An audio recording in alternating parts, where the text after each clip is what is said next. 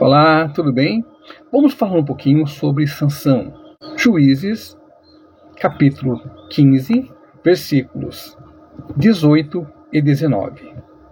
Sentindo muita sede, Sansão clamou ao Senhor e disse: Por meio de teu servo deste esta grande salvação. Será que agora vou morrer de sede e cair nas mãos de seus ircuncisos? Então o Senhor fendeu a cavidade que estava em Lei, e dela saiu água. Sansão bebeu, recobrou alento e reviveu. Por isso, aquele lugar se chama em Acoré até o dia de hoje. Aconteceu que Sansão já havia matado mil pessoas.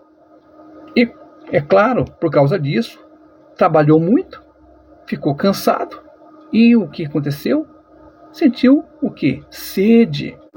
O que é que nós aprendemos? Por que que o Senhor salvou a vida de Sansão?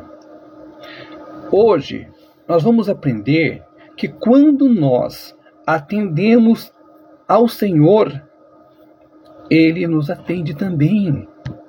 Você lembra que Jonas, por exemplo, o Senhor mandou ele fazer alguma coisa, ao contrário, ele fugiu, pelo menos tentou fugir do Senhor.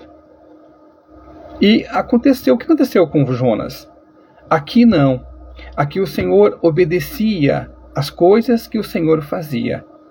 E quando aconteceu alguma coisa que não havia como ele, como pessoa, resolver, o Senhor então salvou a vida de Sansão.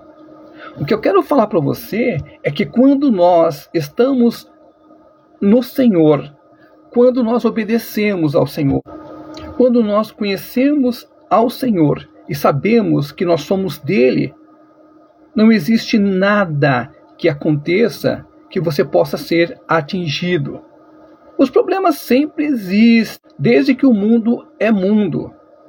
Mas há uma diferença muito grande quando você conhece o Senhor. Quando nós percebemos que houve uma grande mudança aqui. O Senhor fez o quê? O Senhor fendeu a cavidade que estava em Leí, em Leí e dela saiu água, ou seja, esta cavidade não existia, foi o Senhor quem abriu para que haja água para Sansão. No dia de hoje, 2023, essa coisa acontece a mesma coisa, ou seja, se for necessário para que as coisas diferentes aconteçam, se você está em Cristo, o Senhor fará. O Senhor é totalmente poderoso.